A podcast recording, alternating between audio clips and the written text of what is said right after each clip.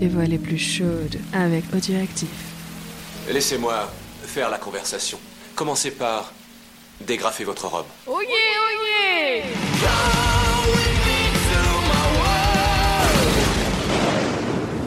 Bonsoir, c'est Gwen. Je vais reprendre la lecture de Mexico Melody que nous avions commencé au Marathon Casque et que mes confrères ont continué tout au long de cette semaine. Nous allons du coup visiter les quartiers de Mexico. Le portier de l'hôtel vous a conseillé de visiter le quartier populaire de San Lucas, où vous trouverez quelques petits restaurants typiques et bon marché. Suivant ces indications, vous vous faites conduire jusqu'à l'Avenida Fray Servando Teresa de Mier. Et bien dis donc, le nouveau à la rallonge. Elle débouche sur une petite place au centre de laquelle se dresse une vieille église de style baroque, la chapelle de la Concepción. Si. Des artisans travaillent devant leur échoppe. Un sabatero ressemelle des bottes, assis sur le bord du trottoir. Des gosses jouent avec une vieille caisse à savon transformée en voiture à l'aide d'une paire de patins à roulettes. Les ruelles sont trop étroites pour que les voitures puissent accéder à la place.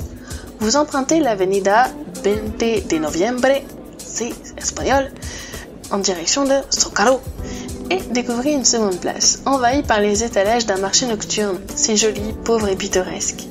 Des hordes de Mexicains vêtus de ponchos ou de chemisettes américaines butinent d'un étalage à l'autre. Un marchand ambulant de tacos repousse des enfants pieds nus et trop pressants qui tentent de faire diversion pour que les plus grands puissent voler. Un joueur de guitare coiffé d'un sombrero large comme un parasol de plage glane quelques pièces auprès des touristes. Dans la rue Izazaga, la diversité et le nombre des restaurants ne vous laissent que l'embarras du choix. Les menus exposés à l'entrée, soit sur une ardoise, soit écrits à la main sur une nappe de papier, sont aussi alléchants que les fumées qui se dégagent des petites échoppes transformées en cantinas. Et ouais, je vais faire une référence à Star Wars. Vous optez finalement pour une salle bien éclairée, un peu plus grande que les autres, aux portes grandes ouvertes sur la ruelle. Vous allez y pénétrer lorsqu'un grand escogriffe à la moustache arrogante vous bouscule. Excusez-moi, señor. Vous lui lancez un regard furibond. Le Mexicain a déjà disparu dans la foule. Pris d'un soupçon, euh, vous plongez la main dans votre veste. Votre portefeuille a disparu.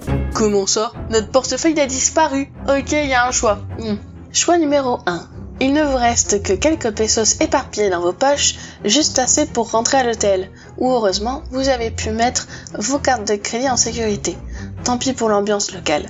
Écœuré, vous régagnez votre chambre pour y faire la sieste jusqu'au soir. Il sera toujours temps alors de vous reporter à la page 92.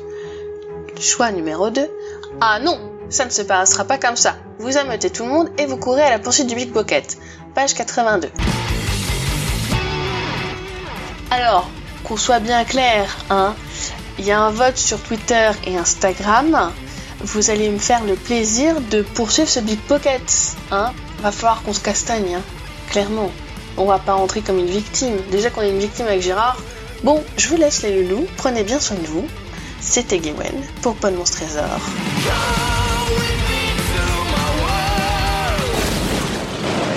Qui a écrit ces conneries? C'est de la merde